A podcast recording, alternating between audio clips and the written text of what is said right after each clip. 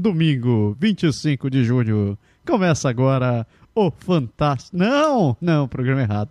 Começa o Pode Deixar.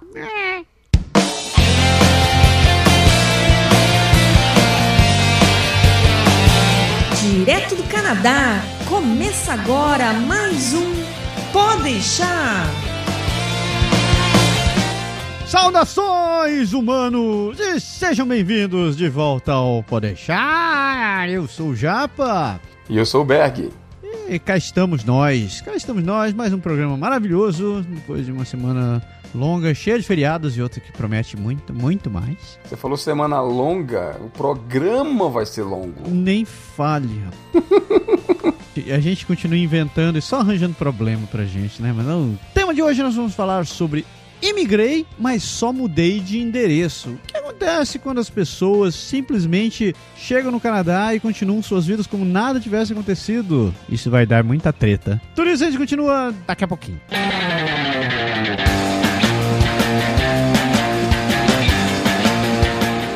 Vamos ser honestos. Quando a gente pensa em viajar, qualquer centavo economizado é lucro. Afinal de contas, a gente quer mesmo é aproveitar o passeio, não é? Mas tem uma coisa que a gente sempre pensa em deixar de fora, é o tal do seguro viagem, não é verdade?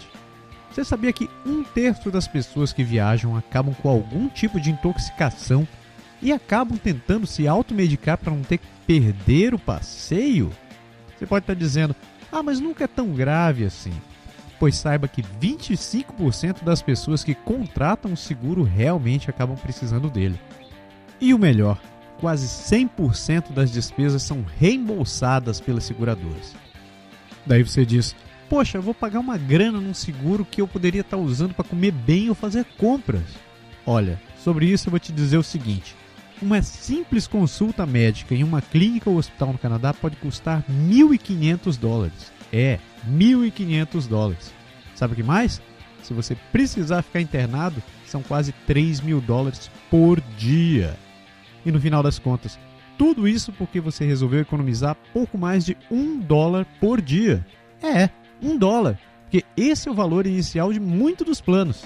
E eu aposto que você não sabia disso.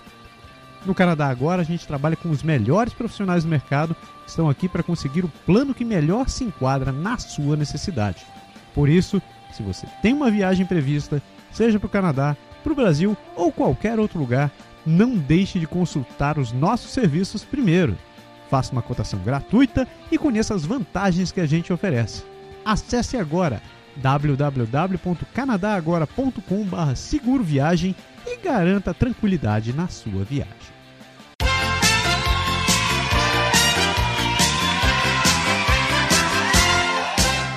Aniversariantes! Vamos falar dos aniversariantes. Quem tá fazendo festinha, Beto? É, hoje vamos rapidinho, rapidinho. Aniversário para o Bruno Luciano, nosso amigo Bruno aqui de Quebec. Bruno, grande abraço, parabéns, meu compadre. Espero ver você terça-feira lá no futebol, viu? O Manuel Vitor Soares, a Carla Ribas, Carlos, parabéns também. E a Karine Berteli. Karine é uma menina super gente boa que a gente conheceu aqui. Beijo para você, parabéns, muitos anos de vida, seja muito feliz. Do meu lado, feliz aniversário pro meu querido amigo Igor Lix. Um grande abraço, meu amigo Samuel Ribas. Sam, tudo de bom para vocês. E dois aniversariantes especiais que eu não posso deixar de dar os parabéns essa semana, que é mamãe. Mamãe, te amo.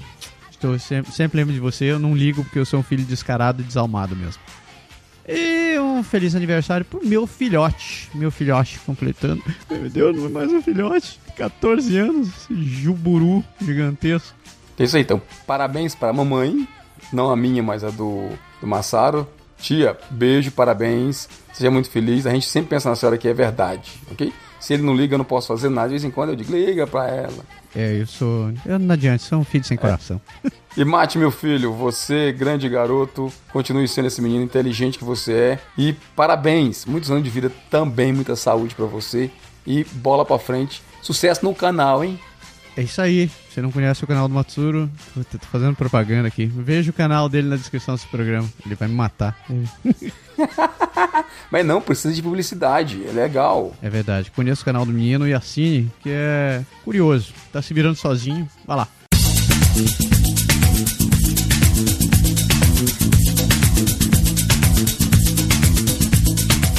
E-mails e comentários. Estão sentados, porque hoje é dia de comentários.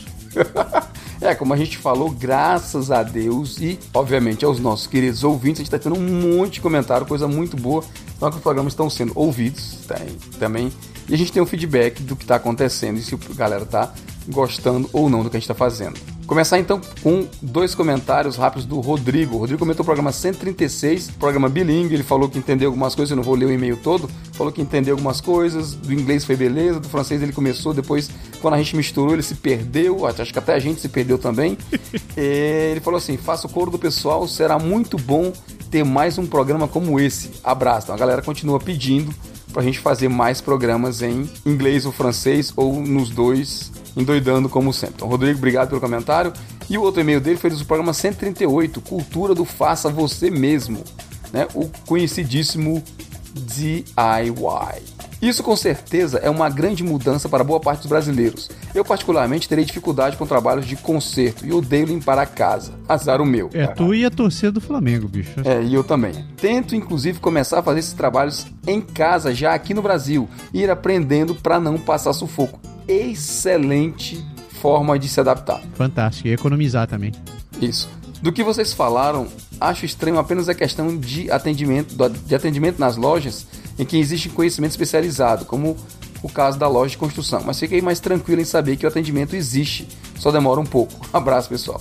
É isso aí. Ele demora, às vezes demora um pouquinho porque não tem, às vezes, tantas pessoas disponíveis quanto o número de clientes e você acaba pegando Fili, tem, tem locais como, como o Canac mesmo, por exemplo, aqui em Quebec, que tem um guichê, sei lá, com quatro atendentes, cara, a fila chega de 10, 12 pessoas de uma vez, cada um procurando um negócio diferente, pedindo comenda diferente, não tem como você botar 50 pessoas de atendimento dentro de uma loja e você vai trabalhar só para atender o povo, né? Não tem como. É duro, é duro. Mas você se adapta com o tempo. Tem, um, tem até uma dica que eu posso dar, é que existe um, um dicionário visual francês e inglês que se você tiver a oportunidade, vá atrás dele, porque às vezes as palavras não são suficientes, você tem que mostrar a fotinha. Pessoa que vocês não conhecem de jeito nenhum começou, comentou sobre o programa 151. Andréia Zotelli. Andréia, beijo para você. Obrigado por ter comentado aí. Andréia comentando, tá vendo? Então, programa 151, ela disse assim: Excelente programa, já fiz a listinha de apps que vou instalar no meu celular. Cam Scanner, o Disk Usage, o Hello Weather e o Stock Card. Beleza, são esses mesmos que vocês citaram? Sim, são esses mesmos que a gente citou. Podia ter uma listinha no programa, né? Né, é verdade. Opa, esqueci, foi mal. Para guardar senhas, eu uso o LastPass versão free, gosto bastante. Vi que andou tendo problema com ele esses dias, que apareceram falhas de segurança, mas confesso que não dei muita importância, até porque não uso para sites que é preciso ter maior segurança, como de banco, por exemplo. Uso mais porque a gente tem tanto cadastro em tanto site hoje em dia, né, e cada vez existem senhas mais fortes, que fica difícil mesmo a gente memorizar tudo. Concordo plenamente. O que eu gosto no LastPass é que dá para fazer login nele com fingerprint, tá vendo? O outro aqui, no app do celular e, eu, e acaba usando também essa opção dele para a tela de bloqueio do celular. Isso facilita na hora de desbloquear o celular, pois só preciso posicionar o polegar e ele lê a digital e desbloqueia. Achei bom. Sorrisinho. Legal também foi ouvir você chamando ventosa de sugador. Várias vezes no programa. E ela dá aquela risinha dele, calma assim, mangando da gente mesmo. A gente tá bom em interpretação de, de risada. Não adianta, não adianta, basta, não adianta, basta a gente morar fora para começar a esquecer as palavras de idioma nativo. Quem disse que a gente esquece alguma coisa? Não sei o que, que você tá falando. Também não. Leandro, Leandro de Paiva comentou o programa 149, Imigração sendo justa conosco. Aliás, o Leandro fez dois comentários muito, muito bons. Um inclusive um que ele não concordava com a gente, depois eu vou ler num outro programa, Leandro, eu leio o teu, teu post lá, mas ele comentou no final dizendo assim, programa muito interessante, mas a pergunta que ficou na minha cabeça foi, como o Japa conhece o funcionamento do Tinder? Vamos mudar de assunto e pular para o próximo e-mail? É, o programa vai estar tá longo, vamos deixar para responder outro dia, né? Só defendendo meu coro, isso chama-se cultura geral. Eu, eu vejo vídeos e eu escuto as pessoas falando sobre esse negócio mas ainda não, não tipo. Eu sei que se eu instalar esse negócio, minha vida vai durar pouco.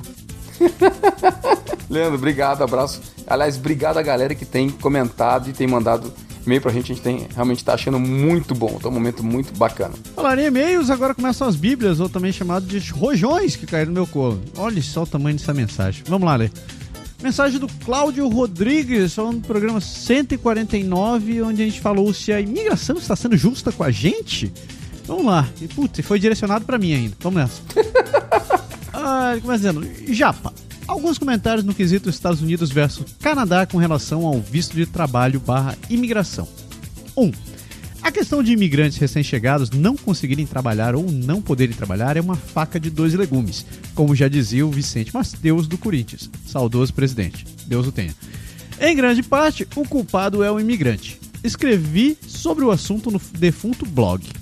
O que acontece é simples: ou o imigrante se supervaloriza, não olha para si mesmo de modo realista, ou não faz a lição de casa entendendo quais os requisitos para que a profissão do mesmo seja aceita. Vamos olhar cada um dos casos. Número 1. Um, supervalorização. Depois de quase 20 anos aqui, me, me desculpe, mas 90% dos imigrantes nem o idioma falam ou escrevem corretamente. Como esperam arrumar emprego de gerente, consultor, etc., se não conseguem escrever um relatório como um canadense? Entendo que não é o seu idioma primário, mas eu e você sabemos que depois de anos, depois de anos, obtém-se a fluência. Não é simplesmente saber falar, Saber falar e fluência são coisas muito distintas e para certos cargos essencial. Dado o perfil socioeconômico dos imigrantes brasileiros, a grande maioria vem de certos cargos já de um nível mais alto, o que os leva a acreditar que irão fazer isso aqui. O mesmo se vê nas qualidades dos mesmos. Muitos são bons, mas não excelentes. Simples.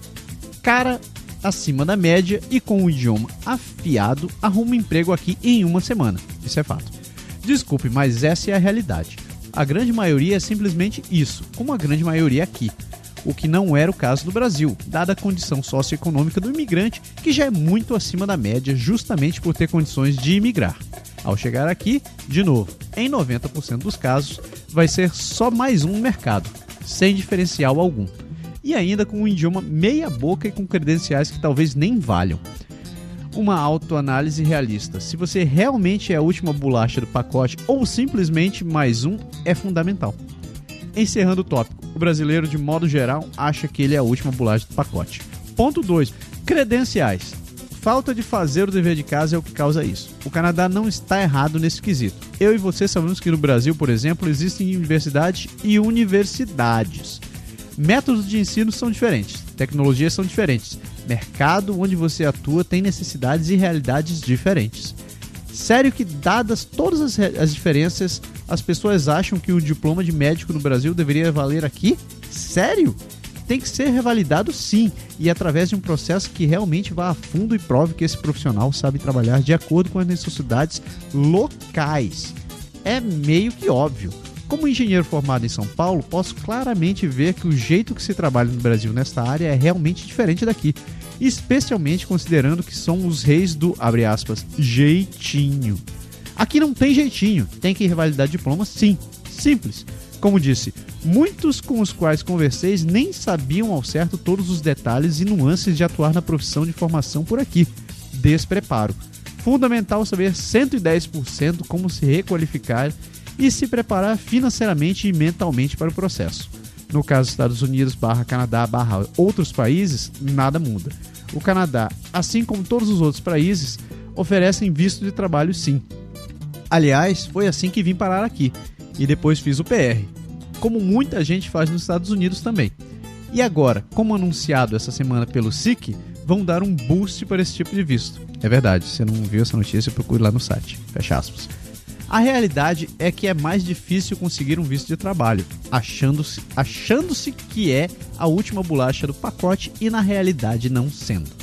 Mas o fato é que o processo existe e traz milhares de pessoas para cá anualmente. Finalmente, a grande maioria acredita que o processo de imigração termina ao pegar o PR. Errado, ele começa aí. Abraço, CR.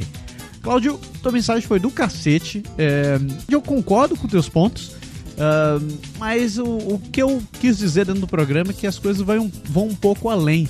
Né? Eu acho que o, os processos não estão errados em ficar fazendo a validação dos, dos diplomas da maneira como funcionam, só que em muitos casos eu vejo que eh, o próprio mercado de trabalho e as empresas e as ordens elas pecam um pouco em ser. Eh, é, um pouco. Facilitar o caminho, né? É, é, não facilitar, eles são realmente. Parece que eles são mais burocráticos. Eu entendo que existe essa diferença, da, tanto da profissão, da, das tuas credenciais e da, da, do teu diploma e tal, mas é, é, como se eles fizessem questão de tornar as coisas mais difíceis, de ficarem escrutinando ainda mais.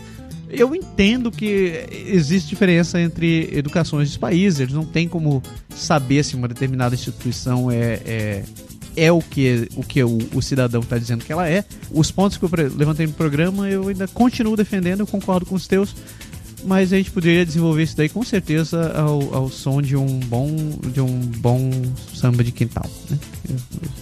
Mas quando eu digo facilitar é no sentido de, como você falou, não deixar tão burocrático assim. Às vezes é tão complicado. Eu falei, por exemplo, é o caso da, da medicina que a gente sabe ou a gente escuta falar aqui em Quebec, por exemplo, que entre aspas tem uma espécie de máfiazinha lá e quando você o médico ele faz o processo ele procura residência, os caras falam ah, estrangeiro não, bota no fim da fila, não consigo dar, não dou apoio, entendeu? Para tentar proteger, para tentar virtualmente, teoricamente, proteger a classe. Eu acho sacanagem, ninguém tá pedindo para passar o médico direto, não. Mas deixa o cara provar se ele sabe, se ele não sabe, dá oportunidade e não ficar engessando o, o negócio e tornando o, a coisa mais complicada. É mais esse ponto que eu, que eu acho que a gente falou. A gente não tem provas como dizer que eles realmente estão montando, que existe uma máfia dessa maneira, mas a percepção que, que, que a gente tem ouvindo os casos das pessoas que aplicam essas profissões é que realmente existe alguma coisa por trás que vai além da simples validação técnica. É como se realmente existisse um protecionismo para determinadas coisas. Exato. Sem provas, eu tô tirando os números aqui do Instituto Meu cuja informações, então eu não vou não vou continuar debatendo essa questão. Não, mas assim, a gente já viu o caso de assim, gente que começou, estudou por aqui, saiu e foi, seguiu, e gente que tinha já o diploma feito, o brasileiro nos dois casos. Um teve o caminho bem mais fácil que o outro. Por quê? Entendeu? É isso que a gente se questiona. É vero, é vero. Ainda mais num, num, num caso de penuria de, de, de médico. Então eu acho, assim, eu acho problemático. Foi esse o ponto. Vamos lá, próximo e-mail. Vamos lá. Carolina Seron. A Carolina escreveu pra gente uns dois ou três meses recentemente e ela pediu desculpa por estar tá fazendo grandes romances. Carolina, não peça desculpa, escreva o que você achar que você deve escrever. A gente é que se vira aqui depois para ver o que a gente faz com isso e como a gente comenta. Aliás, Carolina mandou uma receitinha para nós explicando os risos. A diferença entre o haha, o rei, o kaká e o kkk e os outros. Eu achei um barato. Eu acho que errei nos dois minutos disso. Não talvez da forma com que você estava rindo. Mas vamos lá. Carolina comentou o programa 134 sobre hábitos, né? A gente comentou, a gente fez o programa falando dos hábitos brasileiros e dos hábitos canadenses. Bom dia, Berg Japa, sempre bom ouvir vocês. Já há mais de dois anos que acompanho vocês. Muito bom o ponto de vista de vocês. Essas discrepâncias existem e nossa perspectiva muda mesmo quando conhecemos uma nova realidade. Alguns pontos a acrescentar. Dois pontos. Aqui em Montreal, em alguns semáforos mais movimentados, tem virage protégé au feu clignotant, ou seja, está vermelho para os pedestres e os carros podem virar sem se preocupar em matar uns doidos. É verdade. Outra coisa sobre o desperdício de comida. Uma coisa que me impactou aqui no Canadá é que os alimentos industrializados de forma geral não têm data de validade e sim um best before, mas que não impede consumir, vender, doar, etc. Abraço. É verdade, assim, eles sempre eles usam realmente essa história do best before, mas para mim um best before é a data de validade. Então, quando eu vejo que passou um pouquinho do do Best Before eu já deixo pra lá. Eu vi, eu vi um, escutei um podcast essa semana que eh, me fez lembrar dessa situação. O cara comentava de, ele tinha, tinha se mudado para os Estados Unidos e ele estava comentando como era interessante que as coisas não apodrecem. Então ele, ele se lembrou de quando no Brasil ele comprava uma, uma embalagem de leite e tipo, três, quatro dias depois a embalagem do leite já estava tava zedando. E nos Estados Unidos ele começou a comprar o leite e notou que aquele negócio tava bom por 10 dias, 15 dias. E ele começou a perceber que existiam outras coisas também que não, não começavam a apodrecer, não começava a ficar dura, não começava a ficar mole, e começou a se perguntar: caraca, será que eu tô comendo comida mesmo? Esse negócio é plástico disfarçado e pinto. Então, eu, eu, esse lance do Best Before me fez lembrar dessa história agora. Eu, será que realmente comigo que tá comendo. É, o comentário do seu podcast é válido. Não dá para negar que já faz tempo que eu, que eu, não tô mais no Brasil. Eu não posso dizer quando eu vou lá, o, o prazo é muito curto, não dá para mim testar. Mas aqui as coisas duram pra caramba e eu acho que no inverno ainda mais. É vero. Sabe, quando o clima tá frio, Assim, às vezes eu percebo nas frutas, eu deixo, eu deixo fruta, eu não ponho fruta na geladeira, eu deixo fruta em cima do balcão. Sim. No verão elas vão embora um pouquinho mais rápido. Cara, no inverno demora, cara. Uma eternidade. Demora pra, pra, pra apodrecer. Eu tive um comentário em relação ao BSB Forum, que é o melhor antes de, de alguma data é que nos produtos, assim, tipo, industrializados mesmo, de caixa, farinha, biscoito, essas coisas, realmente ah, dá para você ser mais tolerante com a data. Nos produtos mais, tipo assim, perecíveis, realmente, tipo leite, ovos, essas coisas, quando passa da data, às vezes eu, eu fico meio ressabiado de tentar encarar, entendeu? Com razão. É porque é aquela história, né, filho? No outro dia de manhã, quem vai pro trabalho sou eu, né? Então, assim, quando a criança adoece, o pai cuida, né? Quando o pai adoece, quem cuida? Você não tá mais em idade de virar rei e ficar no trono o dia inteiro. Não, não dá, não dá, não dá, não dá, não dá. Último e-mail monstro, meu senhor. Vamos lá ler esse negócio. Éder Matias, ele falou sobre o programa Vamos Falar Inglês. E ah, que a gente entrevistou a Soraya. Ah, que beleza. 148. 148, eu falei 143, perdão. Vamos lá. Ele fala: Beleza, povo? Beleza. Muito bom o programa 148. Parabéns. Gostei das informações e assina embaixo tudo que a convidada falou sobre o Out. Tem pegadinha. É máquina de fazer dinheiro? Sim. Mas é um mal necessário. Com um adendo a sua nota no teste irá depender da dificuldade da prova do dia. Mas, hein? Cheguei à conclusão que basicamente você tem que se preparar para o formato da prova, indiferente do seu nível de inglês. Por exemplo, eu fiz o teste do IELTS em maio de 2017 sem estudar muito, apenas fazendo simulados, pois, pois falo inglês comercialmente por uns três anos. Falar inglês comercialmente? Você se vende para falar inglês? Vamos lá. Uh, mas sabe como é, né? É aquele inglês farofa de brasileiro. Estava indo com um bom score nos simulados, 30 acertos em 40 questões possíveis, mais ou menos. Resultado: no dia peguei um teste tão difícil que me lasquei. Tirei B2 com nota 5.5 overall, apesar da minha meta ser um score 6. Putz, chegou perto, hein? No dia da prova, um dos testes de listening era sobre um assunto bizarro, com termos totalmente incomuns sobre uma pesquisa no fundo do mar que encontrou um equipamento de mil anos antes de Cristo que definia as órbitas dos planetas. Puta que pariu! Eu não consigo discutir isso nem em português. Ainda bem que ele mesmo falou. Caraca, na avaliação escrita o assunto era um puta texto de um bicho que vive na África e que nem sei se existe, porque procurei no Google e não encontrei porcaria nenhuma sobre esse animal. Resumindo, vocabulário complexo e incomum. Isso é whiteout. Vou ter que me preparar mais um pouco para aumentar meu score, mas sinceramente não sei se isso será feito tão logo. Não curto língua inglesa, prefiro a língua francesa, a qual estou me preparando para o TC, TFCQ. Grande abraço. É, eu te entendo. te entendo, Eder. Esse negócio de se preparar para prova é foda. E, e eu, pelos relatos que eu escuto, esse tal de Sayeltz é realmente uma máquina de dinheiro mesmo. tá, foi muito. Ah, conseguimos, chegamos no final dos comentários. Isso foi só a primeira parte. É verdade. Programa. Missão cumprida, Berg. Acabou o programa? Já? Essa aí é na parte 5, lá no final, tenha calma. Pariu. Falando nisso, no programa de hoje a gente começa um quadro novo que ainda não tem nome e que a gente precisa da ajuda de vocês para definir um nome para esse negócio. Você quer saber o que é? Acompanhe depois do assunto desse podcast. A gente vai até estar tá atendendo ao pedido de muita gente que tem entrado em contato com a gente. Aguenta lá, você já confere. Tá lá no final do programa. Vamos lá tomar uma água.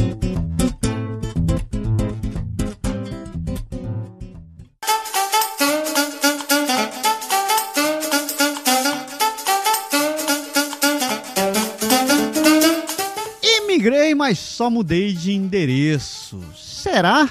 Será, Berg? Você mudou, você, você migrou, mas mudou de endereço? Não, eu imigrei e eu mudei em algumas coisas. Eu, eu mudei tanta coisa, eu mudei até as roupas que eu visto. Também, também. o que a gente está comentando hoje? Tem muita gente que vem parar no Canadá, ou vai para os Estados Unidos, ou vai para o Japão, ou vai para a Alemanha, ou vai para a Austrália, onde quer que vá a única coisa que muda na vida da pessoa é realmente o endereço. Porque ela continua tendo os mesmos hábitos, os mesmos costumes, as mesmas, os mesmos modos de ser e comer e agir e etc e tal. Então, ele não, não dá para dizer exatamente que o cara imigrou. Ele realmente conseguiu um visto para morar em outro país. Porque imigrar é você se integrar, é você conhecer a cultura do lugar é você se misturar e entender a realidade daquilo ali. E infelizmente a gente conhece casos de gente que não fazem exatamente isso daí. Então, o que, que, a gente fez? Pegou esse programa e nós dividimos em quatro blocos, né? quatro pedaços. A primeira parte, a gente vai conviver o que, que é o brasileiro que vem aqui e que resolve conviver com brasileiros ou nunca conviver com brasileiros. Este é um caso não muito raro, né, Berg? Gueto ou anti-gueto, né? Infelizmente essas coisas acontecem. Tem gente que vem morar aqui que toma a seguinte decisão: sair do Brasil, não quero ter contato com brasileiro nunca mais. Nem essa língua falarei, né? E são pessoas que seguem isso a risco, não vão em eventos de brasileiro. Se encontram alguém na rua que fala é, português, eles mudam pro, pro inglês ou pro francês só para não parecer que que estão ali, mas só um, só um detalhe, viu? As pessoas sabem que vocês são brasileiros. Se você está escutando esse programa e é você esse tipo de pessoa, você não está enganando ninguém, viu, meu filho? É. Se você vai ser esse tipo de pessoa um dia, você também não vai enganar ninguém. Se você vai fazer esse tipo de coisa, fale comigo. Vamos conversar, né? Senta aqui, filhão, e vamos conversar. talvez seja a única questão que eu defenderia é quando você tá vindo pro Canadá não como imigrante, ou talvez seja a sua primeira fase da imigração, onde você quer se dedicar unicamente a aprender o idioma. Cara, eu, eu defendo esse ponto. Eu acho que se o teu objetivo é aprender o idioma, tente conviver o menos possível com umas pessoas do seu idioma nativo, que afinal de contas você quer dominar a língua do país onde você está morando, né? Então, de que vale você tá pagando passagem, hospedagem, comida, curso, etc e tal? Você vai pagar uma fortuna para ficar lá quatro horas por dia, seis horas por dia falando idioma, daí você vai, enquanto com um bando de brasileiro, vai lá falando, falando do Fantástico, falando da Maria Braga, falando porcaria, etc, etc, etc. Essa é a única questão, é o único ponto que talvez eu defenda quem não quer se envolver com brasileiro no começo. É unicamente para você acelerar o seu processo de uh, aprendizado do idioma. O que, que, você acha, Berg, meu filho? Quando você faz, assim, eu fiz isso, tá? Eu tô falando para começar, eu, posso, eu fiz isso. Mas eu fiz isso dentro do escopo do curso que eu tava fazendo. No meu caso, curso de francês. Tá? A gente combinou com a galera lá e falei, ó, aqui no curso, que tinha nós, tinha gente que falava espanhol e tal, que dava para conversar fora da língua e se entender. Tinha gente querendo falar inglês quando se permitiu, eu falei, ó, galera, ó, meu objetivo é falar francês. Eu vou falar francês. Quando eu estiver aqui no curso, eu vou falar francês. Então a gente vai assim, se não tiver jeito, mesmo dois brasileiros, tenta falar francês, porque até para ver se um ajuda o outro. Se na hora de ajudar, talvez você muda o português um pouquinho, tenta volta, mas a gente tinha esse pacto para tentar, como você falou, aprimorar o idioma, acelerar o processo. Tem gente que chega aqui e faz logo aquele esquema assim: chega, procura um monte de brasileiro, que eu não sou contra, porque ajuda assim nos outros aspectos, que não seja o idioma, e ajuda assim para arrumar apartamento, ajuda para conhecer a cidade, ajuda para algumas coisas. E eu acho que você tem que balancear um pouco a, as duas coisas. O que eu acho esquisito, por exemplo, o cara chega aqui, como você falou, e aí se mete no, no mundo de brasileiro, bota a Globo na TV, vai ficar, ficar lendo é, o site de notícias no Brasil, o site da Globo, o site do UOL, o site do Terra, o site do sei lá de quê, e seguindo um monte de coisa, e aí perde aquele tempo que você podia estar ganhando por idioma. Nesse ponto eu, eu concordo com você. Mas assim, não sei se você abandonar brasileiro é. Assim, eu, eu particularmente não vejo isso como sendo ideal. Não, eu não acho mesmo, porque mesmo que você resolva fugir disso daí, meu filho, se você cresceu, viveu 20, 30, 40 anos no Brasil, você tá morando no Canadá e não falando mais português, não vai te fazer menos brasileiro. Então, tudo aquilo que você já viveu já é parte de você. Então, para que que você tá negando isso? Você teve más experiências na vida no Brasil, você teve você teve maus relacionamentos, ou você passou por maus bocados por conta, do, por conta da cultura, ou do, do modo de ser dos brasileiros, e por causa disso você está querendo descontar em cima de gente que mora aqui. Né? Então, entenda o seguinte: quem está vindo para o Canadá, muitas dessas pessoas têm, acabaram tendo as mesmas decepções ou os mesmos problemas, têm a mesma opinião que você. E resolveram vir para cá e encarar uma, uma, uma realidade diferente. É claro, existe gente que você sai do Brasil, mas o Brasil não sai de você. Tem gente que volta com aquele jeitinho meio casca grossa, aquela casca de barata grossa por, por, por trás de tudo, continua fazendo as coisas do jeito que fazia no Brasil, dando jeitinho, passando os outros para trás, ou enrolando, etc e tal. Mas tem muita gente boa. Eu escutei recentemente de uma amiga minha que mora em Vancouver que ela tá. que ela falou que, que tá um pouco decepcionada com o brasileiro, porque chegou lá, muitos brasileiros não queriam. Tinha muito brasileiro que dava as costas, que não queria conversar com você, que não queria dar atenção. E simplesmente era isso, ele não queria, não queria se envolver com o brasileiro porque é, ela não sabia dizer por quê. Mas a minha, o meu, o meu parecer é que a pessoa segue mais ou menos esse princípio de não quero me envolver com o brasileiro porque eu estou feliz do jeito que sou. Né? Um, concordo plenamente contigo, Berg. Uma, uma rede de contatos do teu país ajuda pra cacete no começo.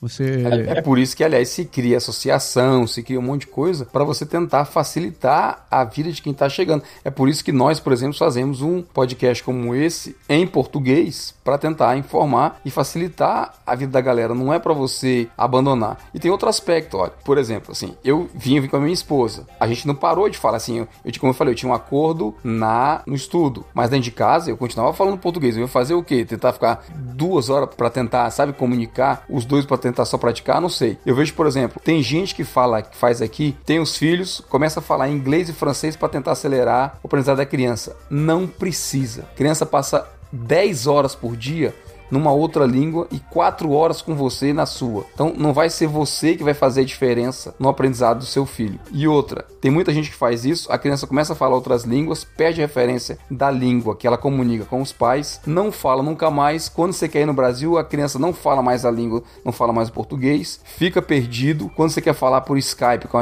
os avós, com os tios, com o irmão, primo, seja quem for, a criança não consegue mais conversar porque não perdeu o português. Eu acho que falar mais de uma língua é uma riqueza e o português por mais que não seja o mais usado aqui no Canadá, no nosso caso específico, não deixe de ser uma riqueza de qualquer maneira. Assim, as crianças vão aprender a outra língua na rua, na escola, onde for, na creche, em todo lugar, e elas vão aprender, a, no caso aqui, por exemplo, o pessoal se preocupa, quem vem muito para o Quebec se preocupa com o inglês não se preocupa. A maioria dos adolescentes aqui tem as escolas secundárias têm programa de imersão em língua inglesa, eles vão sair fluente falando, você pode mandar para o lado inglês para ele estudar. Tem muito método, então não você precisa você não precisa se preocupar, desculpa, em combater o português como idioma.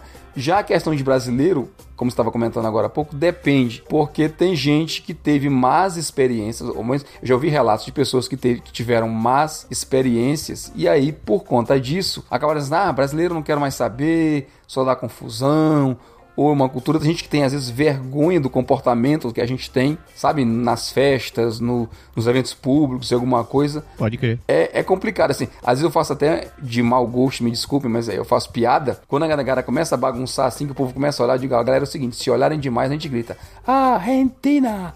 Argentina! É, não, nada a ver mesmo. Tenho amigos argentinos, são todos gente boa, tem na, nem, nenhum problema quanto a isso. Mas é, eu não acho que você precisa ter essa, essa, essa exaust, exaurão, assim, sabe? Esse, esse esquecimento total do, dos brasileiros. Eu acho que tem que ter esquecimento de alguns maus comportamentos, mas de, de das pessoas em si. Até porque tem gente muito boa, assim, tem Assim, eu tenho amigos fantásticos brasileiros. A gente começou, pode deixar, de uma amizade que a gente, que a gente fez aqui. Já pensou se eu dissesse assim, ah, não, não vou falar nunca com brasileiro, a gente não estaria aqui hoje, né? Então eu acho que, que, na minha opinião, não é bem por aí. Quando você estiver em ônibus, em locais públicos, tomem cuidado com falar de brasileiros e com falar em português sobre brasileiros. Porque, por incrível que pareça, tem gente pra caralho. E esses pra caralho só aparecem quando você tá falando. certo? Então, é. Seu. Não é, não é, não é seu Lunga, não, desculpa. É a, o Murphy, né? A lei de Murphy. Então, Murphy ele tá sempre aí para provar que a tampa da manteiga sempre cai virada para baixo. Então, não fala de brasileiro que o cara vai dizer assim, como é, rapaz? Eu conheço fulano, entendeu? É, é então cuidado, atenção. Mas seu Lunga, alguém deveria criar, né? Uma lei de Lunga. Já tem a lei de Gerson, lei de Murphy. É verdade. Vamos, tesouro, não se junte com essa gentalha. Sim, mamãe. Gentalha, gentalha! Você é um cara bem resolvido, bem entendido, você está aqui no país, aí vem a segunda parte. Você vai se relacionar com os nativos. Eu estou falando de você conviver com canadenses. Duas decisões distintas. Só conviver com canadense ou não se envolver com canadense de maneira hipótese alguma. Porque, digamos, você é aquela pessoa que só quer viver entre brasileiros, é a sua zona de conforto. Você acha que não gosta de ficar falando o idioma, não gosta de ficar falando francês ou inglês durante o dia inteiro, que você quer relaxar, que você quer mais é falar português quando você está fora do trabalho, e a sua vida se resume a escola-casa, ou trabalho-casa, ou trabalho-escola-casa. Fora daquele seu ambiente social, de modo geral, você não fala mais nenhum dos outros idiomas. Você não fala francês nem inglês. Você só ficou restrito a ter a sua diversão falando em português. O que acontece? Você está perdendo uma oportunidade de ouro. Porque, primeiro, isso não é migrar. Né? Então você continua na situação que deu um título a esse programa. Você mudou de endereço. Então você continua sendo brasileiro, consumindo do leite moça ou só fazendo churrasco, ou só comendo farofa, ou só comendo paçoca, ou etc, etc, etc. Isso só para citar a parte da comida, porque você nenhum momento resolveu embarcar na cultura desse povo. Então você não foi atrás para descobrir que como são as músicas daqui, como é o cinema daqui, a literatura, as danças, as comidas típicas, que sim, eles têm comidas típicas. Não é tão ger... não é tão rica quanto a comida arada que a gente tem no Brasil, mas sim, eles têm comidas típicas. Pode ser, pode não ser nada disso que eu falei, pode não ser do seu gosto. Você tem que dar a oportunidade para conhecer essa coisa, certo? Se você não provou a poutine, tem que provar. Hein? Por favor, né? Não, não é tão ruim assim a, a batata frita molenga. Até vicia depois de um tempo. E a vida poderia ter sido muito diferente pra gente se a gente tivesse convivido com, com canadenses, né, Berg? Eu acho que você conviver com nativos é essencial. E é onde você realmente vai testar a sua imigração. É onde você vai saber o que significa entrar no mundo dos outros, entrar na outra cultura. Porque os caras e as caras, né? Simplesmente não funcionam do teu jeito. E é aí que eu, que eu acho que tem um sentido real da palavra adaptação, sabe? Você tem realmente que, que aprender a entrar naquele mundo. Um ponto que eu acho assim essencial é que o pessoal daqui, ele te ensina como é que as coisas são aqui, por que elas são assim, sabe? Em que situações você tem que agir de um jeito ou de outro, além de te dar, cara, muitas dicas de sabe, de cultura, do que acontece, de eventos, de coisa que você pode aprender. Assim, eu acho que você só tem a ganhar quando você se, se insere na outra cultura. Assim, você tem a sorte né, e a oportunidade de se colocar, de se fazer parte de dois mundos diferentes e de trazer tudo de bom que você ganhou de um e de acumular mais tudo de bom que você vê do outro. Assim, eu acho que é uma riqueza muito grande, não tem como, como você deixar passar. É essencial quando você procura emprego, né? Porque você conhecendo o canadense, você está causando uma boa impressão para um canadense, no nosso caso aqui, ele vai te recomendar para frente e essa recomendação dele vale muito a pena, mas assim, o essencial que eu acho é como ser humano assim, pessoalmente é a questão da riqueza de você ter oportunidade. Outra coisa que eu vejo, os você vai de qualquer maneira se meter no mundo, porque a escola é diferente, o médico é diferente, na loja é diferente. Então, você não, eu acho que você não tem escolha de se relacionar com gente assim, nativa do local. Além de, de melhorar a sua integração, isso expande todos os seus conceitos. Então, mas muitas vezes você, você conversa com pessoas que talvez nunca tenham saído do país, nunca tenham saído da cidade, ou talvez nunca tenham saído do bairro onde elas moram. Mas elas assistem televisão, elas têm internet e elas são extremamente curiosas para conhecer sobre outras pessoas. Então, digamos, você pega. Como acontecia com a gente, né? Eu tinha um amigo que ele era de Beauce. Era num. Beauce era uma região do Quebec ali, quase na, já na divisa com o estado do Maine, nos Estados Unidos onde, para variar, né, eles mesmos curtem com eles mesmos, dizendo que é uma região de caipira, que é o pessoal do interior, etc e tal. Mas eu, eu tenho um amigo ainda hoje, mesmo morando aqui, a gente se, a gente se conversa bastante, que ele me ensinou muita coisa sobre, sobre, sobre o, o Quebec, sobre a cultura daí, sobre o modo de ser das pessoas e tal. Ele, até ele ter me conhecido, pasme, ele nunca tinha saído do Quebec. Ele, o máximo que ele tinha ido era para Montreal e uma vez ele chegou aí para Ottawa junto com a junto com a excursão da escola. E ele, do nada, caiu um, um, um japa brasileiro trabalhando junto com ele. Ele ficava, e ele ficava curtindo com a minha cara, dizendo: O que, que você faz aqui, seu mexicano? Eu não, não entendo nada da tua vida. Você vai, como você veio parar aqui? Por que diabo você veio parar aqui? E tal. E ele tinha uma curiosidade de, de conhecer um pouco mais. E olha só, eu não sei se eu acabei influenciando ele de alguma maneira ou outra, ou se foi eu e Felipe. Felipe também é outro brasileiro que trabalhava junto com ele. Mas depois disso, o cara começou a se, a se mexer. Ele começou a viajar para Nova York, ele começou a ir para Cuba. Ele tá na Itália agora, passeando. Então, olhe só a diferença brutal que foi, né? Da mesma forma como talvez a gente tenha influenciado a vida dele, ele influenciou bastante na minha. Então, tem coisas que eu não teria conhecido se eu não tivesse conversado com ele.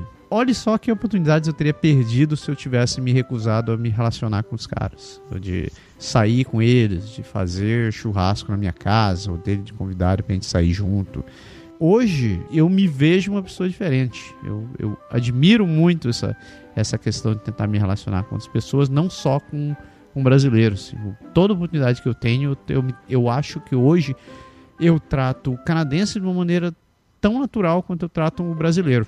Tu também, né, cara? Se tu não tivesse tido a ajuda de tanto canadense no começo, talvez a tua integração tivesse sido bem mais sofrível, né?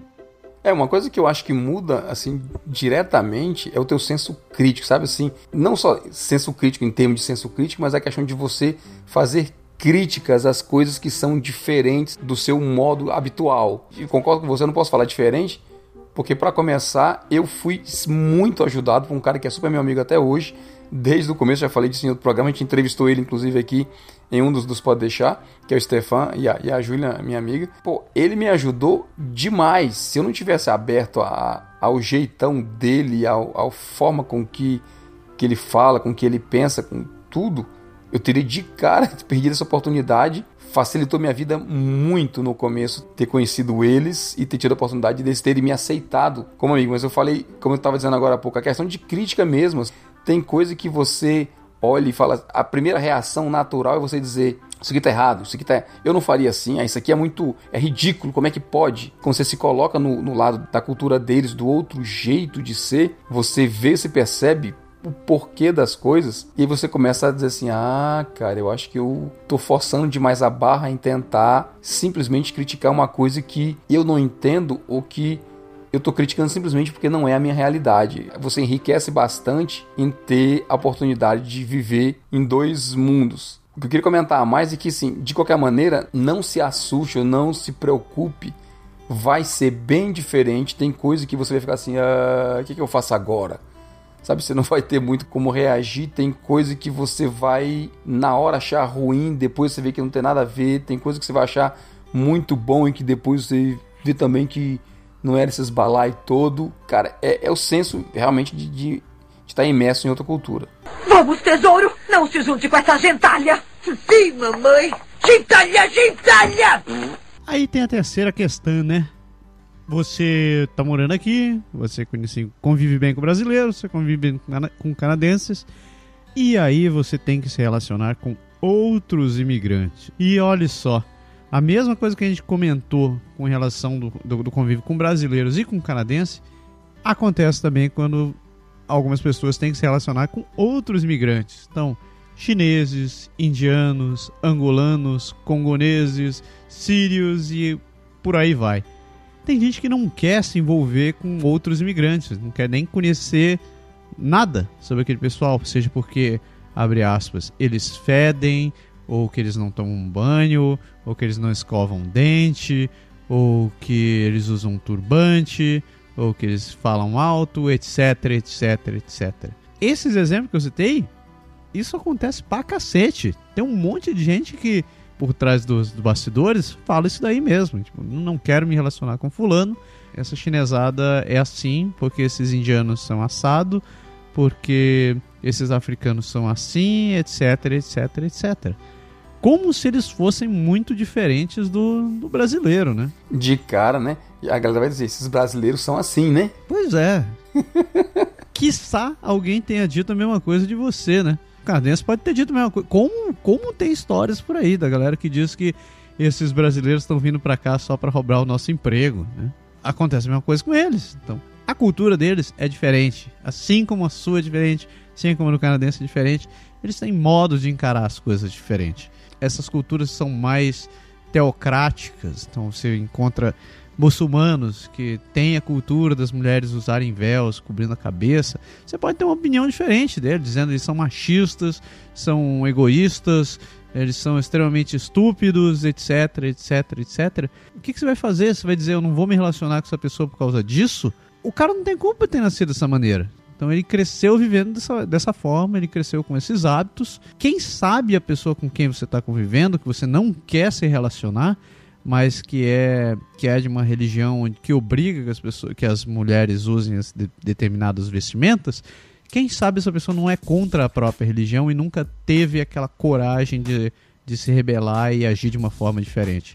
A gente está falando de você está lutando contra toda a sua cultura. Quantas histórias a gente não conhece de pessoas que são homossexuais e que não têm coragem de sair do armário, né? Como eles dizem assim. Brasileiros, inclusive. Brasileiros, inclusive. Então, são, são condições que de uma maneira ou de outra eles vão ser julgados pela sociedade. Eles podem estar sendo julgados pelo próprio povo, pela própria família, porque não querem agir dessa maneira. Muitas pessoas são muito mais flexíveis esse, esse, esse modo de ser. Eles querem, assim como a gente veio pregando o programa inteiro, eles querem chegar aqui, muitos querem chegar aqui e querem mudar querem ter um estilo de vida diferente da própria, né, da, da, própria cultura. E olha que interessante, é um contraponto ao que a gente falou de brasileiro. Porque é são os caras que querem chegar aqui e que não querem mais ser como eles eram no país deles. Porque eles enxergaram que as coisas que estavam fazendo lá são erradas. Que eles não deveriam estar agindo de uma maneira, que eles não deveriam estar subjugando as mulheres, que eles não deveriam viver só para trabalhar. Tem gente que se recusa a viver com, com, conviver com gente de outras culturas porque se depara com um desses preconceitos superficiais que a gente falou no começo, né? Não, não tem como você escapar. Para começar, na hora que você arruma um emprego, você vai trabalhar com gente do mundo inteiro. Então, de cara você tá obrigado, nem que você não queira, a conviver, a dialogar, a trabalhar diretamente com pessoas de outras culturas. Daí acontece o segundo impacto, que é quando você começa a se tornar próximo, às vezes, dessas pessoas. Eu já, não sei se eu, se eu comentei já aqui no programa, mas houve um tempo em que eu tava, quando eu estava na prefeitura, que a gente tinha contratado um, um estagiário e não tinha lugar para ele, não tinha uma mesa para ele trabalhar. E aí eu falei pro meu chefe, ó, não tem mesa, meu birô é largo, é grande, assim, comprido, põe ele dentro do meu birô. Já é um choque cultural isso, né? Porque aqui todo mundo tem aquela cultura do seu próprio espaço, a sua bolha. E eu falei, não, pode pôr ele aqui. Porque, assim, não vou esperar três meses para contratar o cara, porque o cara eu não tenho um, um pedaço de mesa para pôr um computador pro cara trabalhar. Não faz sentido. E como imigrante, eu tava defendendo também um lado dele, assim, né? Fazer o, o povo tá querendo um emprego, tá precisando de grana e vou, e vou massacrar ele, deixar ele, mesmo sem conhecer, deixar ele três meses fora, né? Sem grana, sem salário, sem vida praticamente, simplesmente por causa de uma burocracia ou de um, de um traço do pensamento local. E aí eles colocaram o cara no meu birô, ele passou praticamente seis meses no meu birô e depois ele foi pra mesa dele e tal. A gente virou, ele virou muito amigo e ele é, ele é, ele vem da Argélia, ele é muçulmano e é uma cultura diferente. E ele me chamou para jantar na casa dele, trouxe a cultura, apresentou. É, eu tenho um pessoal que, que a gente contrata, né, uma empresa que a gente contrata aqui para fazer a, a, limpeza em casa, eles são, acho que são marroquinos, são de, de país árabe também. Eles já trouxeram inúmeros presentes pra gente, coisas do local lá do país deles de, de artesanato, de, de outras coisas, bem de cultura. Esse meu amigo mesmo, esse meu amigo que foi meu estagiário, ele comprou meu carro no, depois, sabe, assim, no futuro. Cara, não tem como você dizer que você não, não vai emergir. E quando você tá no esquema desse, sabe, você se aproxima da pessoa, o cara te convida para ir, jantar na casa dele. E você se vê com situações bem diferentes, sabe? Do tipo, tipo, eu cheguei lá, a esposa dele era, você falou do véu, a esposa dele era da, da parte mais aberta da cultura deles. Então ela não usava o véu, ela cumprimentava, ela me deu dois beijos. E assim, você tem o que tem tem pessoas árabes em que você não pode tocar a mulher, entendeu? É contra, é contra a cultura deles. Então, assim, você cumprimenta, você apertar a mão é, é uma dificuldade. Mas são todas situações em que você tem que, que ter o espírito aberto, assim, você tem que entender, é da cultura do mundo deles, você não vai, sabe? A gente no Brasil mesmo, tem lugar que você dá dois beijos, tem lugar que você dá três beijos, tem lugar que é um beijo só, tem lugar que você não beija. Você fica perdido sem saber dentro do seu próprio país. Então, por que você vai criticar o jeito dos outros? Esse meu amigo, a gente começou a jogar futebol agora no verão, ele começou a jogar, jogou os dois primeiros jogos e sumiu. E eu cheguei para ele e falei: Ah, você tá no Ramadã, né, bicho? E ele falou: É, é, assim, acaba a semana que vem agora, por sinal, essa semana que acabou, acho que acabou hoje. Eu acho que acabava hoje e agora semana que vem ele volta a jogar de novo. Ele falou assim: "Eu tava doido para voltar a jogar, mas assim, segue a religião, segue os padrões dele. A gente fica naquela de eu vou almoçar, ele vem sentado do meu lado, você fica meio, sabe, constrangido. Assim, eu tô comendo do lado do cara sabendo que ele não pode comer o dia todo por conta da religião dele. Então, assim, você aprende, cara, de todo tipo de situação por menor que ela seja. Eu acho que você não tem como, como assim, no Brasil não tive essa oportunidade, assim, Fortaleza é um local que você vê imigrante, sei lá, imigrante não, desculpa, você vê gringo, como generalizar assim, como turista. O cara tá ali dois dias, três dias, uma semana e vai embora. Mas aqui você vê, você vê na, na nos parques onde você convive. Teu filho, meu, meu, meu filho tem, tem amigo, tem amigo coreano, tem amigo vietnamita, tem amigo árabe, tem amigo quebecois, canadense, eles adoram todos o hockey, sabe? Pouco importa de onde vieram. Pode crer. Você vai fazer o quê? Tá entendendo? Inclusive o meu. Você vai ficar assim, ah, não, brasileiro, futebol, aquela coisa toda. Mas ele disse, papai, entre o futebol e o hockey, qual o esporte que eu mais gosto? É o hockey, né, Vitor? É, é o hockey, papai. É. Mas, ele, mas, mas ele joga futebol, entendeu? Ele pratica, mas, assim, mas ele pratica porque ele gosta. Meu outro filho nem, nem de futebol gosta. É um outro mundo, é um outro jeito na pior das situações você não tem como fugir. E dá pra, dá pra apreciar isso daí, se você tiver interesse em se integrar melhor, tem várias, tem várias culturas nas cidades que acabam desenvolvendo centros comunitários ou associações que são, inclusive, principalmente são abertas a outras culturas. Então, não é raro você encontrar uma associação chinesa, uma associação coreana, uma associação portuguesa, portuguesa, principalmente Toronto, em religião, tem portuguesa dá com pau. A comunidade portuguesa em Toronto é gigantesca. Aliás, o bairro português é gigantesco. E nós mesmo aqui em Ottawa, esse, o último sábado, a gente teve a oportunidade de ir num jantar português. A gente foi convidado por, por um brasileiro que já tinha ido lá e a gente foi, conheceu. Pessoal ultra simpático, extremamente, extremamente alegre. É interessante estar falando português aqui também. Eu até postei no Instagram e eu, nossa, não, se alguém tivesse me dito há 10 anos atrás que eu estaria morando no Canadá e dançando vira num jantar português, eu teria dito, você usou drogas, não pode ser real isso. É muito bacana. Eu pessoalmente recomendo, seja qualquer cultura que você tenha interesse, converse morando fora do seu país, essa, todas as, todo mundo está fora do seu país, tá, todo mundo está no mesmo balaio. Eles estão ali para tentar se conhecer, para tentar preservar a cultura e todo mundo é ultra interessado em repassar o que sabe. Você não é, você com certeza é interessado em repassar o que você aprendeu no Brasil, as coisas que você gosta, as coisas que você tem orgulho, ah, sejam suas comidas, sejam seus passeios, a cidade que você morou, whatever. E é a mesma coisa com eles. Seja aberto, conheça, você tem, só tem a ganhar, meu filho. Na pior das hipóteses, você consegue uma casa, uma, um lugar para dormir de graça quando você estiver viajando. Verdade, e você, você falou em dois pontos interessantes, você falou de, de, dança e você falou de comida. Cara, a quantidade de oportunidades que você tem. Eu sei que, por exemplo, quem mora em São Paulo tem restaurante do mundo inteiro em São Paulo. É. Mas quando você mora em Fortaleza, você não tem duas mil possibilidades, não.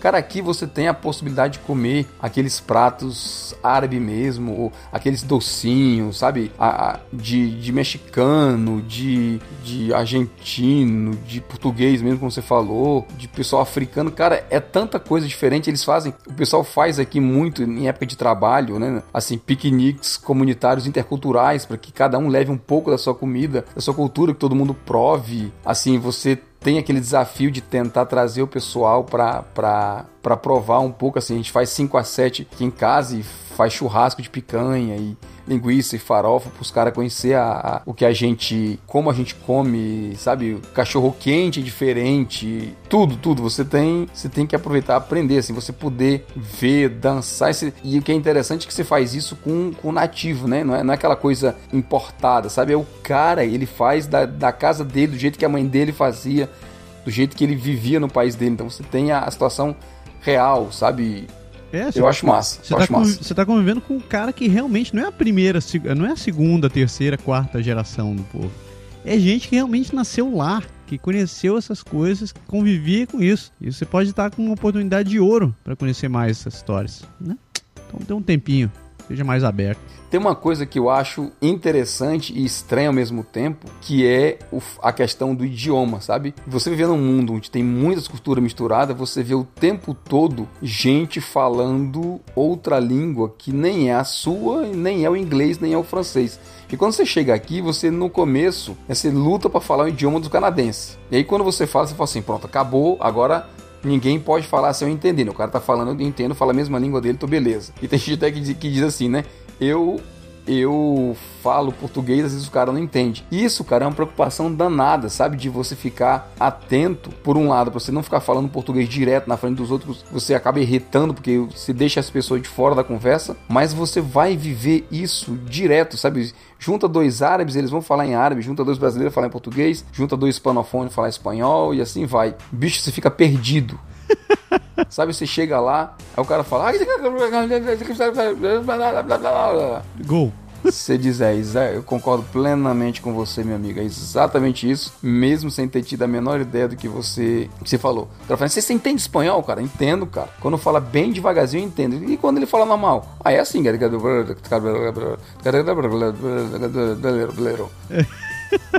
Porra!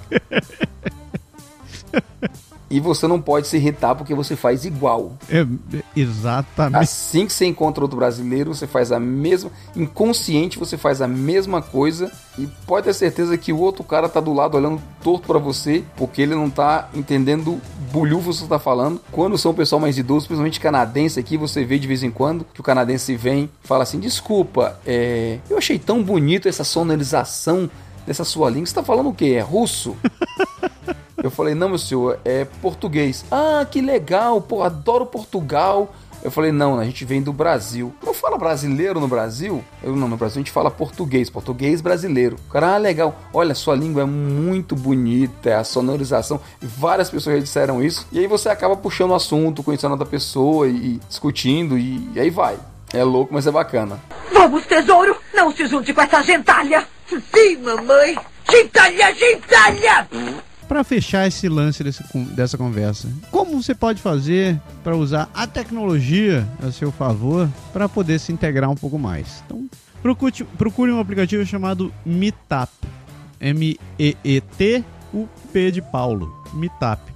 O que são os Meetups? Eles são basicamente a versão do mundo real do, das redes sociais. São grupos de pessoas que resolvem se juntar por um interesse em comum e eles organizam reuniões físicas, onde as pessoas se encontram e debatem aquele, aquele, aquele determinado tema.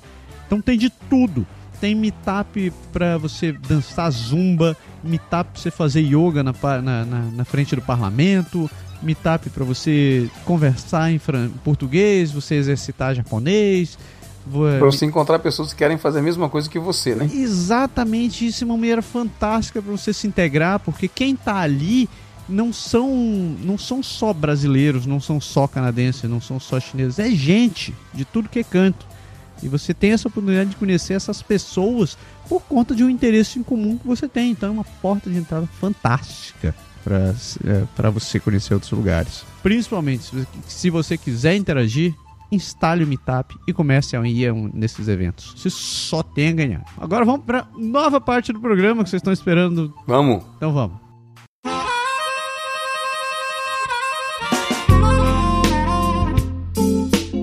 Bloco novo no programa. Antes da gente começar a falar, eu vou só explicar o que, que é. Muita gente tem pedido para a gente voltar a fazer programas bilíngues. E enquanto a gente não consegue organizar um tema interessante que a gente consiga fazer isso daqui, nós resolvemos trazer essa pequena, esse pequeno bloco, esse tira-gosto de, de, um programa bilíngue, onde nós vamos estar aqui conversando por uns 5 por uns cinco minutos num determinado assunto uma determinada notícia um fato que aconteceu, a gente vai estar aqui falando em francês e inglês. Né? Um dia a gente vai se, a gente vai acabar se alternando. O Berg vai cair na furada de falar inglês, eu vou cair na furada de executar meu francês e por aí vai. Para que você consiga começar a exercitar o, o seu ouvido. Lembrando que essa vai ser a última vez que você vai me ouvir falando português dentro desse bloco, porque a partir de agora o jogo está lançado. A gente está aceitando sugestões de, nome, de nomes títulos para esse programa. É, o grande vencedor vai ganhar um abraço e o seu nome lido aqui no programa. É isso aí, manda sugestão. Como seria o título deste bloco do programa para a gente anunciar já no próximo programa a sessão, essa parte do programa com esse novo título. Isso daí. Então, com vocês. Vamos ligar o switch, pá, mudar de língua. Mr. Berg. Bonjour, bonjour, bonjour. Bon, ça m'a été demandé de parler un peu de quelque chose en français. Ça tombe bien parce que le 24 juin, c'est la fête du Québec, c'est la fête nationale ici à Québec. Fait qu'il y a plusieurs événements à chaque année, tous les jours, tout le temps, au 24 juin. Il y a plein, plein, plein d'activités différentes partout euh, dans toute la province. Il y en a beaucoup ici à la ville de Québec, il y a beaucoup à Montréal, puis dans d'autres places. Le 24 commence, des fois, il se termine avec une grande fête, un gros spectacle qui est donné à l'air ouverte qui est donné dans les parcs, comme une espèce de Rock in Rio. Et il y a plein d'attractions, il y a plein de, de, chanteurs, puis les gens, ils vont, ils vont célébrer, ils vont fêter vraiment le Québec, la culture québécoise. Ici, ça se fait au parc au plein d'Abraham, puis c'est vraiment très, très, très chargé. C'est une journée un peu plus, entre guillemets, libérée, un peu plus tolérée, fait que la boisson alcoolisée, cigarettes, des, même des fois des petites drogues, ça paraît dans, le, dans entre la gang de l'événement. Nous autres, avec les enfants, c'est compliqué parce qu'amener les enfants dans un événement où il y a trop, trop, trop de monde, des fois, c'est compliqué d'arriver puis de sortir. Puis c'est quelque chose qui va jusqu'à bien, vraiment tard la nuit. Mais c'est un moment que les Québécois sont fiers puis que les autres, ils profitent. Puis nous autres, ce qu'on a fait, en effet, on a profité d'un événement un peu plus fait pour les enfants, pour les familles, qui est arrivé ici à la ville de Québec. Dans plusieurs parcs, il y, a, y en a ce type d'événement. Puis moi, je suis allé au parc Saint-Benoît. Le parc Saint-Benoît, c'est localisé dans l'ancienne ville de Saint-Foy. Aujourd'hui, c'est les quartiers de Saint-Foy. Puis c'était un parc très bon avec... Il y a une grande piscine, il y a des terrains pour volleyball, il y a des terrains pour le basket, euh, terrain de soccer, tennis, il y a, plusieurs choses. Puis la ville, c'est ça, c'est la ville de Québec qui a organisé cet événement dans les parcs. Puis ils rendent une structure vraiment super intéressante. Cette année, c'était encore différent parce qu'ils ont vraiment pu comme, mettre plus d'efforts, plus de choses dedans. On a eu de, des cours de Zumba et des professeurs de, de, de des professeurs de Zumba puis d'autres danses qui sont allés présenter. Puis c'est drôle de voir, il, il, met vraiment la foule, tout le monde est là devant, tous ensemble, mettons les Québécois, les Brésiliens, les Arabes, les Chinois, puis une famille à côté de l'autre, puis tout le monde riait. Ça permet de s'approcher vraiment. Il y a eu des, spectacles de musique, il y a plein des groupes euh, des, des musiques informelles, des gens qui ont des bandes, des groupes de, de rock ou des chansons québécoises.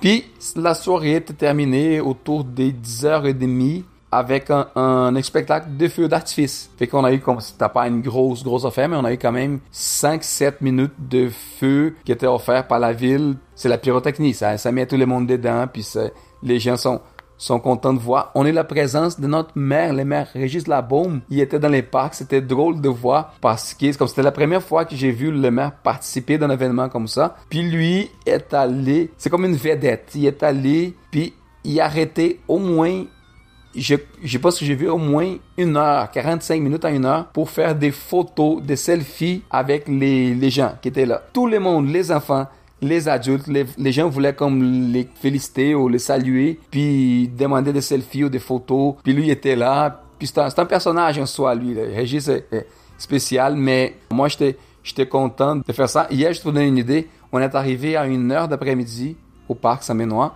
On a resté jusqu'à 6 heures à peu près. Là, les feux étaient à 10 heures. Fait qu'on a fini par sortir pour revenir chez nous, manger. On a soupé, puis après ça, on est revenu au parc. Puis on est rentré à, à peu près à 11 heures le soir. C'était vraiment super bon. On a rencontré quelques Brésiliens, bien sûr. Puis c'est ça, les enfants se sont amusés beaucoup, beaucoup, beaucoup. La bomb is doing is suffering from the Trudeau effect now. Maybe.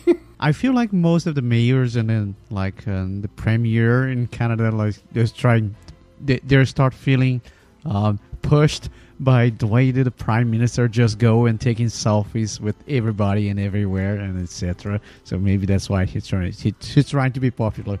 But you know, uh, you mentioned something interesting. Like the Saint Jean is a it's a party. It's a Quebecer party, so it's they call it the la, la jour de la fête nationale de Quebec. But and it's it's interesting because I live in Ottawa, and Ottawa is like uh, it's Ontario, but at the same time it's the capital of the country. So uh, it feels like they try to be um, how to, how can I say that? They try to be uh, friendly to everybody and and show that they respect the way Quebec do this. And there's even a festival here that's called Saint Jean Ottawa, and they actually do this here. So they celebrate the Quebec National Day here. so uh, it- yeah, it, it's kind of really interesting because they're bringing a lot of people, like uh, many of those guys that are in the La Voix in the this TV show. There's many guys singing there, and this this this year I believe there's there's even a, uh, something called the La Scène Saint Jean à Ottawa, where uh, they brought a lot of competitors from the from the La Voix to sing and to be there, and at the same time, well, you know, like it's a it's a typical Quebecer party, and you you live in the capital of Quebec, so Quebec City must be doing like something huge, and you can see um, pa- uh, celebration like that all over the province. Like um, I was watching Montreal parade, and they really have like they close uh, some streets and there was cars and people walking and singing and singing and stuff. So it's a really nice party. If you ever been in Quebec during the 24th June, I recommend definitely like going there and join the party. Like especially if you don't have kids, because yeah, that's exactly as you said. You want to go there and just like have some drinks and enjoy the party and just get get really wild during the day. So uh, it, it's like one day where even the police just try to relax and say, "Okay, I'm not gonna see, I'm not seeing what you're doing, so I'm just uh, gonna keep walking and go ahead." like, yeah, Et, et si vous pouvez pas vraiment y aller, c'est quand même intéressant parce que c'est tellement comme populaire la fête qu'ils demandent, tu, ils passent à la télé, tu peux, si tu peux pas y aller vraiment voir la fête live, tu peux vraiment hein, le voir à la télé puis tu vas voir les artistes, tu vas vo- avoir l'opportunité de connaître des gens un peu plus d'ici. Tu as parlé de l'album, l'album est vraiment populaire, il a toujours été un peu médiatique lui. Mais j'avoue que Trudeau est spécial. Trudeau, t'as as parlé de premier ministre, Trudeau est vraiment spécial. Parce que surtout qu'au Canada, on a eu plusieurs premiers ministres de, type euh, politique dur, mettons, qui est pas, que tu as pas accès ou que tu le vois jamais. Puis quand tu viens, c'est, ça, les mondes ont, une certaine, même une certaine aversion peut-être, parce que les gars, ils, ils se montrent jamais quasiment, puis, puis les faits qui sont de même, ça fait en sorte que que les gens veulent rien savoir. Mais Trudeau, il, il a, il a eu son, son air médiatique aussi. Le fait qu'il il, il s'habille moins, moins, moins strict, mettons. Il est pas tout le temps en veston, il est pas tout le temps euh, avec sa cravate, puis son, son air de, de premier ministre, fait qu'il s'arrête pour parler au monde. Il essaie de, de donner une idée de culture, de multiculturalisme, d'acceptation d'immigration, d'ouverture. Fait que, d'une certaine façon, je pense c'est en dehors de discuter si c'est un bon ou pas bon premier ministre, mais ces côtés-là essayent au moins d'être un peu plus démystifiants par rapport à, à, la position d'un, d'un, d'un commandant, d'un leader d'un pays. là. Yeah, I was I was someone posted on Facebook like a Brazilian guy who lives in Montreal. Like he posted a picture. I believe it was on the twenty third on the Friday. So Trudeau was over there and having a drink, and the guy actually managed taking a picture of Trudeau getting a beer from someone else, and just just he was just behind it and taking the pictures. Like oh god, Oui, il était ici, Trudeau, euh, cette semaine, je pense. Là. oui, je, pense- je pense qu'il est allé à, à- Il était à Québec, puis je pense qu'il est allé à... à- oh yeah, he went to Beauport. Yeah, Exactement, c'est, c'est, c'est pas... Je l'ai dit Charlevoix, mais c'est pas Charlevoix ni Charlevoix. Il était à, à Neuchâtel, je pense. Bois-Châtel. Yeah. Bois-Châtel, c'est ça, ouais. Yeah, exact. yeah, yeah. I saw that one. Yeah. The guy who's doing the paper, like he's really being popular. Ce que j'ai trouvé vraiment drôle, c'est, c'est l'air de, de, de popularité qu'il émeurt. Parce que l'album, il est vraiment aimé ici. Là. Tu sais, il, il émerge de, de la ville, ça fait... C'est la troisième, quatrième fois ensuite, je pense. Il est tout le, il est tout le temps élu parce il- c'est comme... Il veut donner là comme qu'il a du pouvoir, puis qu'il est fort, puis qu'il pense pas, pas lié nécessairement à la politique. Il veut que ce qu'il pense, c'est meilleur pour la ville, même si des fois, on, on trouve qu'il se trompe, mais... C'est la même chose. On ne veut pas discuter Yes. si t'es un bon maire ou si t'es un pas bon maire. Intéressant, son, ça, il faisait la, vraiment la sourire, puis il était là, puis il embrassait les gens, puis il disait oui, puis il était là, puis il souriait. Puis dans... c'est- Il a fait quand, je sais, je- 45 minutes de photos, là. Really? c'est c'est pas une ou deux personnes, c'est vraiment, c'est il a passé une cinquantaine ou plus de personnes. C'était un après l'autre, un après l'autre, puis il a resté dans un, tu imagines qu'il y a une superficie d'à peu près comme 3 mètres carrés là. Holy cow. Il a resté dans cette partie-là pendant 40 minutes. Il donnait comme deux pas là, il revenait, donnait deux pas en arrière, il revenait, puis tout le temps. Puis il y avait des familles qui arrivaient, puis la famille au complet allait prendre la photo avec lui. Ils allaient tous ensemble, après ça, ils allaient un après l'autre.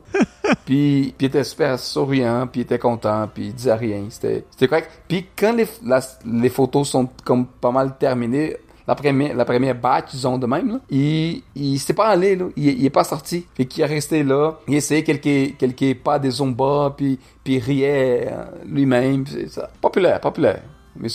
Well, guys, I hope you enjoyed this part. Like uh, as I, I told we don't have a name for this for, for this part of the program yet, but we're waiting for your suggestions. We're waiting for anything you want to come up because that's gonna be a regular. So from now on, every every show we finish, we're gonna we're gonna have this last block where we're gonna be talking bilingually. And if you don't get what we saw, well, well if you didn't if you didn't get what we say here. Well, you either Vai etudiar. yeah, go study, go study. That's all.